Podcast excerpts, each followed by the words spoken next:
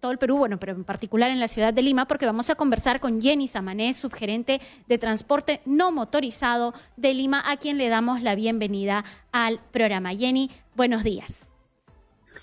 buenos días, muchísimas gracias por la entrevista. Un saludo, Stephanie y Ángel, y a todos los que están siguiendo el programa Súbete. ¿no? Encantada de estar con ustedes y poder responder a todas las inquietudes, a todas las consultas que tengan. Y bueno, efectivamente la Municipalidad Metropolitana de Lima, a través de transporte no motorizado, viene implementando políticas públicas en favor de la bicicleta y más aún dentro de esta coyuntura del COVID-19 y porque la bicicleta es, como todos sabemos ya, el transporte alterno más seguro, ¿no? Así es que tenemos el encargo del alcalde de Lima, el doctor Muñoz, ¿no? De trabajar a todo a todo pedal en esa en esa línea. Jenny Sabanés, muy buenos días. Les saluda Ángel Mendoza. Eh, bueno, efectivamente, eh, la movilidad no motorizada es una alternativa al transporte urbano, muy necesario en, esta época de pandemia. Eh, y bueno, hemos visto los esfuerzos que se están haciendo para poder generar ciclovías provisionales y, también mejorar las ciclovías permanentes. En todo caso, ¿cuál es la evaluación que tenemos? Porque la gente se queja mucho, eh, por un lado que faltan ciclovías, pero por otro lado también respecto de las que existen, no tienen las condiciones de seguridad. ¿Qué le podríamos decir a la gente que quiere ir a la bicicleta con un medio de movilidad, pero para que ellos tengan confianza? ¿Cuánto hemos avanzado? ¿Cuál es el diagnóstico de, su gerencia, por favor? Muchísimas gracias Ángel por tu pregunta porque me permite informar a todos los que nos están siguiendo en este momento de que estas son ciclovías emergentes, como su nombre lo dice, han nacido o se están implementando debido a la emergencia sanitaria por la que estamos atravesando. Entonces, estas ciclovías empezaron a planificar y a diseñar durante la cuarentena y a implementarse desde el mes de abril, habiendo concluido ya eh, cuatro kilómetros y medio en el tramo comprendido desde Corpancho hasta el Rímac, pasando por Garcilaso, Tacna, prolongación Tacna y eh, llegamos hasta Alcázar. Esta ciclovía, así como las que estamos implementando en las avenidas Canadá, Pizarro y Tupac Amaru, tienen las medidas reglamentarias, se ajustan a las medidas que dice el manual de normas técnicas aprobado por resoluciones directorales y tienen todos los elementos de seguridad que necesitamos los ciclistas, yo también soy una ciclista urbana, para poder desplazarnos con seguridad. Entonces, muchas veces eh, eh, opinan sin esperar, dado el entusiasmo, sin esperar a que terminamos los trabajos. Eso mismo nos pasó cuando empezamos a trabajar la de Tacna, Garcilaso, prolongación Tacna, eh, eh, Corpancho y Alcázar, que cuando teníamos menos de un 20% empezaron a hacer críticas. Y lo mismo ha pasado con las que te estoy mencionando, que estamos trabajando en Canadá, Tupac y Pizarro, porque recién estamos en un 40% de avance. Entonces yo por eso te agradezco la pregunta, ¿no? Porque me permite decirle a los ciclistas que se esperen un poquito, que estamos trabajando a todo pedal, trabajamos todos los días desde las 10 de la noche hasta las 5 de la mañana, ya hemos implementado volardos, eh, tope llantas, señalización horizontal, señalización vertical, ¿no? Y la próxima semana, muy posiblemente, el alcalde eh, del INE, el doctor Muñoz, esté entregando la ciclovía de Canadá para luego continuar, terminar y entregar las de Pizarro y las de Tupac Amaru que van a, conectar a la existente Tomás Valle que va a ser rehabilitada en su totalidad antes de que concluya el año.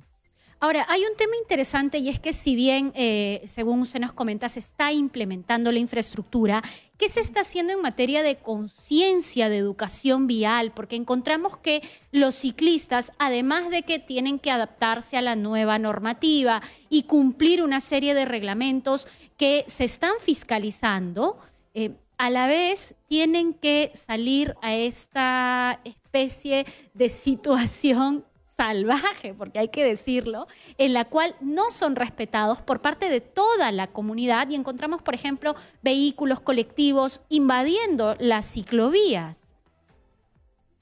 Efectivamente, Stephanie, tú lo has dicho, qué bueno que lo mencionas, porque voy a aprovechar para hacer un llamado a todos los actores del transporte para respetar, por favor, al ciclista, pero también a los ciclistas, porque muchas veces los ciclistas no eh, pedaleamos de manera de manera temeraria, no y eh, no vamos con casco, infringimos normas de tránsito y sobre todo lo dispuesto en el reglamento de la ley de la bicicleta que se publicó el 3 de junio último, ya todas esas infracciones se van a, empezar a, a, cobrar desde el año, al año de haberse publicado, pero es necesario que los ciclistas entendamos que debemos de tomar todas las precauciones del caso. Lamentablemente en nuestra Lima querida no tenemos una cultura de respeto al ciclista. ¿no? No, no solamente en Lima, a nivel nacional, no tenemos una cultura de respeto ni al ciclista, ni a los peatones, ni a las ciclovías. Entonces yo te agradezco, Stephanie, porque es importante que tomemos conciencia. Los ciclistas tenemos todo el derecho de ocupar un espacio físico en las calles porque la bicicleta es un transporte, es un transporte económico, es un transporte saludable, es un transporte autónomo, intermodal, es un transporte amigable con el medio ambiente y hoy en día el más seguro para desplazarnos porque nosotros estamos guardando la distancia social. Jenny, y, a propósito, eh, en el diagnóstico que, que, hacía mención, eh, ¿cuánta gente ustedes han evaluado de que ha migrado, digamos, del transporte urbano a, usar la bicicleta? ¿Cuánta gente realmente está eh, se ha volcado a estas ciclovías que, están implementando ustedes como municipalidad? Te agradezco bastante porque el CPI nos hizo una encuesta durante la cuarentena sobre 600 personas y eh, durante la cuarentena que sí estaba permitido salir en bicicleta al mercado, al banco, a los hospitales, qué sé yo, aumentó del, del 1.5%, que era la estadística que hemos tenido años de años de años según Lima como vamos, ¿no? A 3%. Y en esa misma encuesta se arroja que el 40% de los encuestados está dispuesto a migrar del transporte público a la bicicleta. Actualmente ustedes pueden darse cuenta de cómo ha crecido significativamente el número de viajes diarios en bicicleta.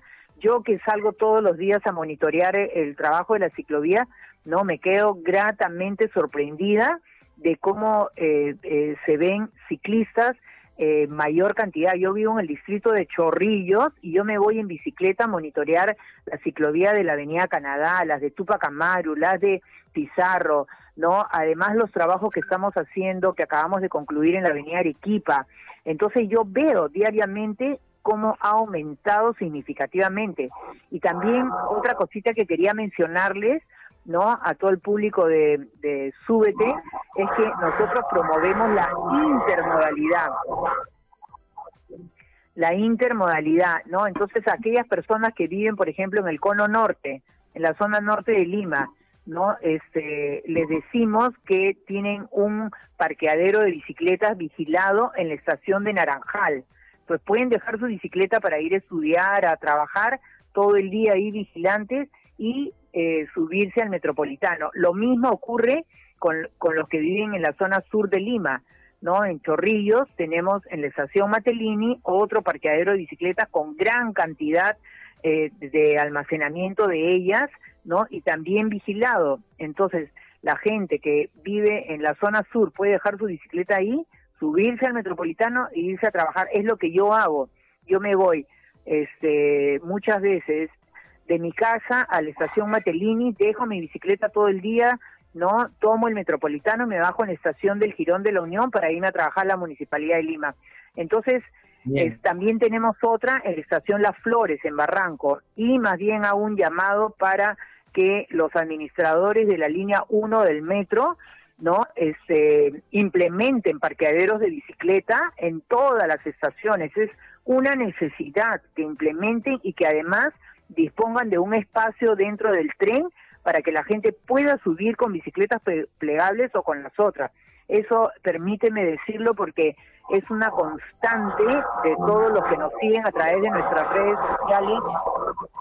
nos falta mucho todavía en materia de infraestructura y estamos a la espera de que esto se vaya concretando. Muchísimas gracias a Jenny Samanés, subgerente de transporte no motorizado